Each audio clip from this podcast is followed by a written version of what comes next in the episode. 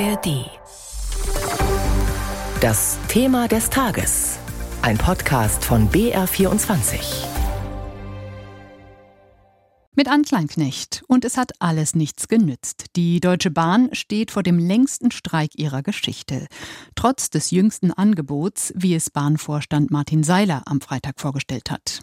Es beinhaltet zum einen eine Lohnerhöhung von insgesamt bis zu 13 Prozent, also nochmal zwei Prozent mehr. Und es beinhaltet die Möglichkeit für Lokführerinnen und Lokführer zum 1. Januar 2026 die Arbeitszeit um eine Stunde auf 37 Stunden abzusenken bei gleichem Gehalt. GDL-Chef Klaus Wieselski antwortete darauf in der Nacht mit einer Streikankündigung per Pressemitteilung was Bundesverkehrsminister Wissing im ARD-ZDF Morgenmagazin nicht verstehen konnte.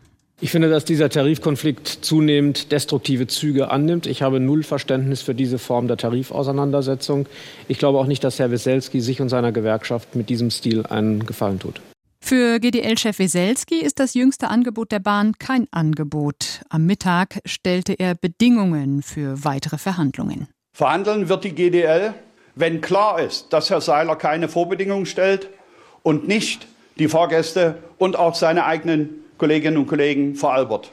Wenn klar ist, dass dieser Bahnvorstand mit uns in Verhandlungen eintritt über alle Elemente, die wir gefordert haben, und wenn klar ist, dass auch dieser Arbeitgeber Tarifverträge abzuschließen hat, die eine verpflichtende Absenkung der Wochenarbeitszeit zum Gegenstand haben. Die Situation ist also mehr als verfahren. Ausbaden müssen es ab Mittwoch früh 2 Uhr bis Montagabend 18 Uhr die Badenkunden. Und wir fragen in unserem BR24-Thema des Tages, neue Streiks bei der Bahn, überspannt die GDL den Bogen? Darüber spreche ich jetzt mit unserer BR-Tarifexpertin Birgit Habrath. Hallo Birgit. Schönen guten Abend. Birgit, das Einzigartige oder Eigenartige ist ja, die Bahn bringt jetzt eine verkürzte Arbeitszeit bei vollem Lohnausgleich ins Spiel am Freitag. Bei der GDL heißt es, das sei immer noch keine ernstzunehmende Verhandlungsbasis.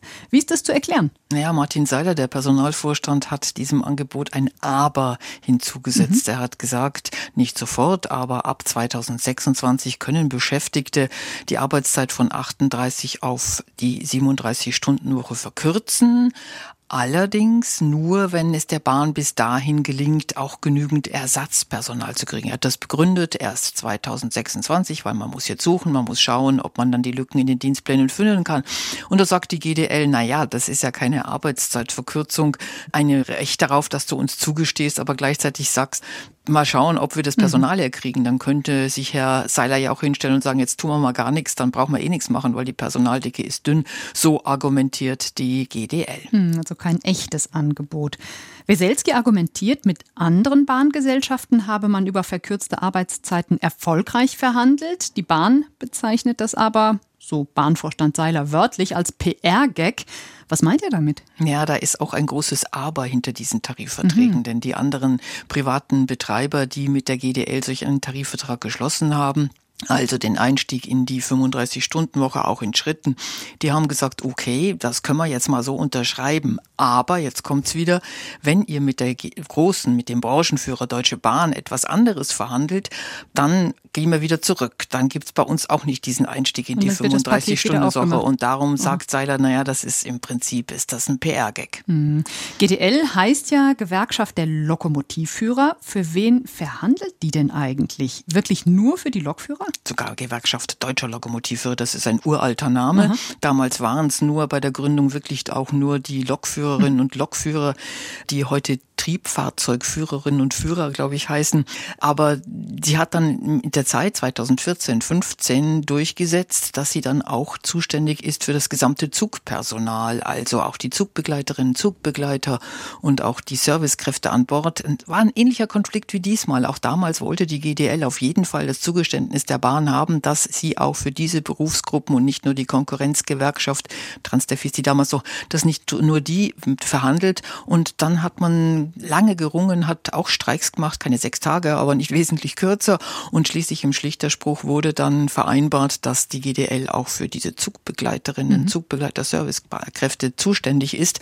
Und jetzt will sie halt für die ganzen Bereiche Infrastruktur, also zum Beispiel die Fahrdienstleiter, die spielen in den Berichten von den Streiks auch immer eine Rolle, weil wenn die in den Stellwerken die Arbeit niederlegen, dann darf kein Zug mehr rollen. Dann geht gar nichts. Ja. Und da sagt die Bahn, ja, so viele Mitglieder habt ihr da gar nicht. Ihr habt geschwindend gering. Dann sagt die GDL, na ja, wir wollen sie aber vertreten. Also das mhm. ist so ein wesentlicher Knackpunkt auch. Und die GDL, um genau, ja. und die GDL sagt, an den Verhandlungstisch kommen wir überhaupt erst mhm. zurück, wenn die Bahn uns das Zugeständnis macht, dass wir auch über diesen Punkt reden und darüber verhandelt wird. Mhm. Was ist denn mit den anderen Komponenten jetzt des jüngsten Bahnangebots? Also Lohnerhöhung zum Beispiel. Ist dieses Angebot wirklich so schlecht, dass es sich überhaupt nicht lohnt, darüber zu reden? Ja, hat doch bisher kaum einer gesagt. Ich glaube, da kämen sie relativ schnell zueinander, mhm. wenn dann diese beiden anderen Knackpunkte gelöst werden. Oder drei Knackpunkte sind es ja, weil bei der, auch bei der Arbeitszeitverkürzung sagt die Bahn ja, ihr könnt dann runter auf 37 Stunden in der Woche, aber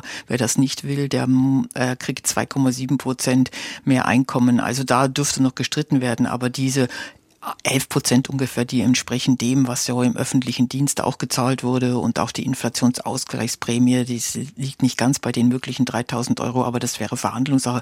Ich glaube, da käme man sich hm. schneller am Verhandlungstisch näher als bei den anderen Punkten. Sie hören das BR24-Thema des Tages. Neue Streiks bei der Bahn. Überspannt die GDL den Bogen, fragen wir.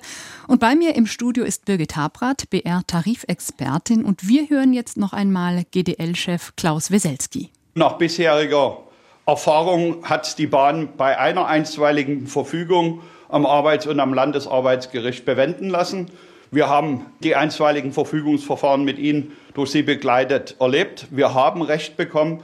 Wir sind nicht gestoppt worden, weil unsere Streiks rechtmäßig, verhältnismäßig und zulässig sind.